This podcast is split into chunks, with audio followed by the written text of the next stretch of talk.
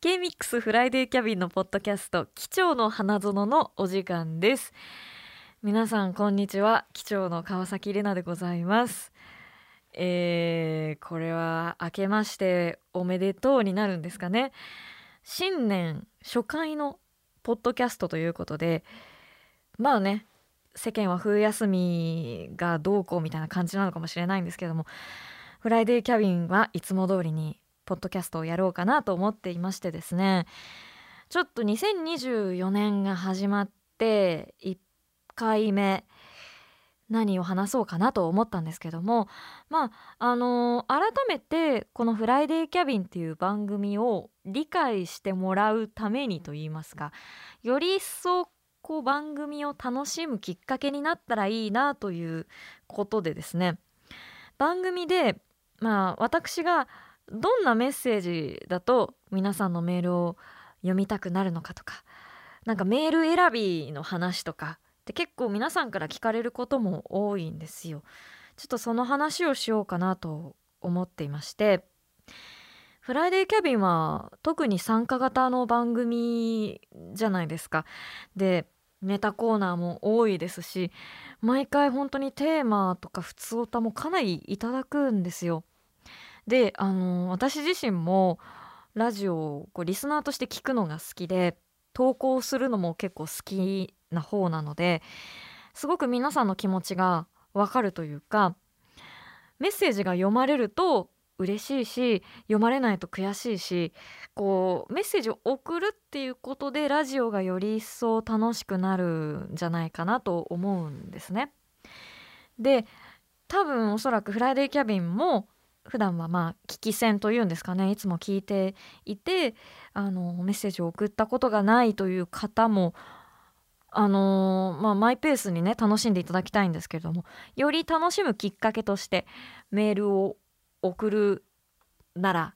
こうちょっとね頭の中にこうこのポッドキャストを思い出してほしいなというような内容でお話ししていきたいと思いますがそうですね。うーん。一個ずついきましょうか。あの普通のお便りを毎週やっているんですよ。オープニングとかで普通おた読んだりとか。ちょこちょこねあのテーマの隙間に普通のお便りを読んでいるんですけど。一言で言うと普通のお便りはフライデーキャビンにおける穴場です。あの、読まれる確率が高いです。からオープニングのね1曲かけた後ちょっと普通のお便りを読めるところがあるんですけどもそこでなんか読みやすい内容季節感があるものとか皆さんの近況を教えてくださるメールとかがあると割と読まれやすいんじゃないかなと思うので手っ取り早く穴場を探したいという方は普通のお便りをおすすめしますね。うん、で結構ね、あのー、パーソナリティからしても多分これどのパーソナリティもそうだと思うんですけど皆さんの普通のお便りを読むのすごい楽しいんですよ。なんていうかこうテーマだとこうなんていうのかな。うーん。まあみんな同じテーマで送ってるから何て言うんだろうこうフィルターが分けられた後の内容みたいになっちゃうんですけど普通のお便りだと本当にリスナーさんのなんかありのままの生活とかが出たり雰囲気とかが伝わりやすいのですごく読むのが楽しいんですよ。なので普通のお便りもね是非お待ちしていますしテーマメールについてはそうねテーマねこれが一番難しいんですよ。12月29日これを撮っている29日は私が一番可愛いと思う瞬間っていうのをね皆さんに送っていただきましたけど。かなり来てですね。これね私も選ぶのすごく悩んだというか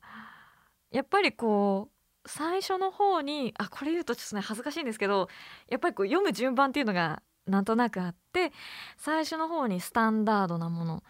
例えば自分の可愛いと思うところなんか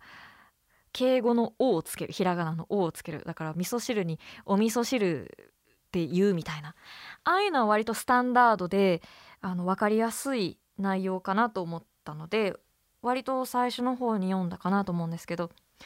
それ以外のちょっとなんか面白いというかそれ本当に可愛いですかみたいなメール は割と後半の方に読んだんですよ。だから二段構造になってるというかね。あの皆さんの送る時に自分はスタンダードで送りたいという方は是非スタンダードで送っていただいてなんかボケたいなという方は是非テーマでもボケていただけるとすごくあの喋り手としては救われるかなと思いますね。あとそうですね私がリスナーさんにこうどういうメールが読まれやすいですかってやっぱり聞かれることが多いんですけどそういう時に結構私が思ってることはあのー、ラジオリスナーのメール投稿の教科書があったとしてその例文に載ってそうな文章を書くっていう。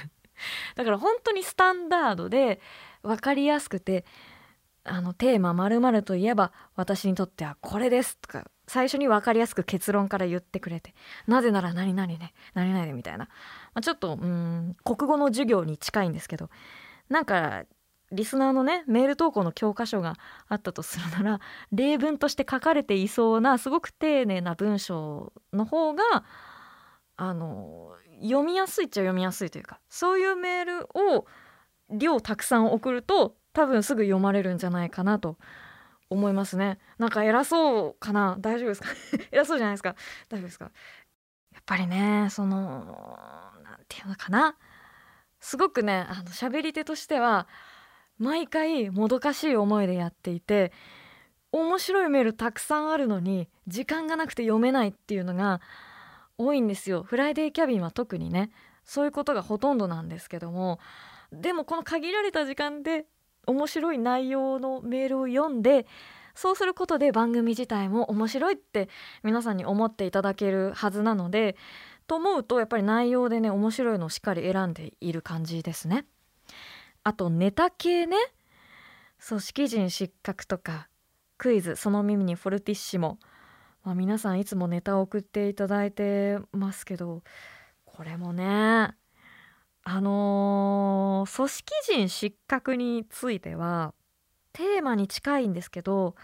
割と二分化されるというか共感しやすい一般的なモヤモヤ。のメール。なんか家庭内でモヤモヤしたこと家族のこととかスーパーに行ってこんな人に出会ってモヤモヤとか割とこうスタンダードなモヤモヤを送ってくれる方とまあ様子がおかしいとか私言ったりしますけど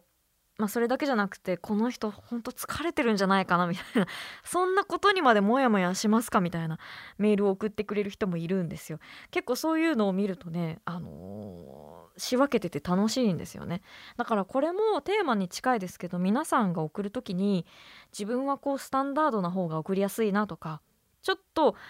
ボケを入れてみたいなっていう方はあの、トリッキーなやつを送っていただけると目にはつきますんで自分の好きなようにね送っていただきたいと思いますしクイズその耳にフォルティッシモもね毎回本当にたくさん来ているのでうん。これに関してはどうかな？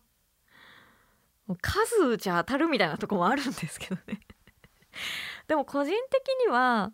シンプルでシュールなネタがすごく好きです。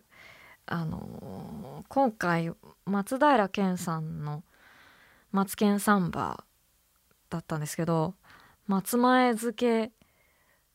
みたいなことを書いてくださった方とかいてそんなこと書いてる人他に誰もいなかったから割とシュールで私は面白かったんですよ。その他の誰も書いていないような隙間を縫ってボケるメールっていうのは結構私はすごく好きです。あのー、うん川崎においてはそういうシュールなネタがすごくツボなのであのぜひね他の人はこんなの思いつかないだろうなみたいなボケはぜひ大事にしてください。どうですかね？なんか。うん。でもあの本当に楽しいんですよ。メール選んでる時。生放送でしかやっぱそういう楽しみってないというかね。で来たメールはやっぱり読んでますしちゃんと。であのー、なんか今日も読まれなかったみたいなね。人も多分いると思うんですけど安心してください。本当に時間がなかっただけです。時間がないこっちが悪いんです。読みたいんです。ただやっぱりあとあ時間ない。でもこれ読みたい。ちょっとごめんなさい。じゃあもう次の曲いきますみたいなことが本当に多いんであのー、全然安心して送り続けていただければあの全然読まれないなと思う人でもいつかは必ず読まれるので安心していただきたいですしあ本当にあの皆さんのメールがないとフライデーキャビンは本当に持たないのでぜひこれからもねあのたくさんまあいろいろ言っちゃいましたけど皆さんぜひ好きなペースでメッセージを送っていただいて番組を支えていただけたらいいなと感謝の気持ちも込めましてこんなポッドキャストになりましたが 参考になったでしょうか？まあね今年もぜひフライデーキャビンを楽しんでいただけたらいいなと思います。ということで以上フライデーキャビン機長の花園でした。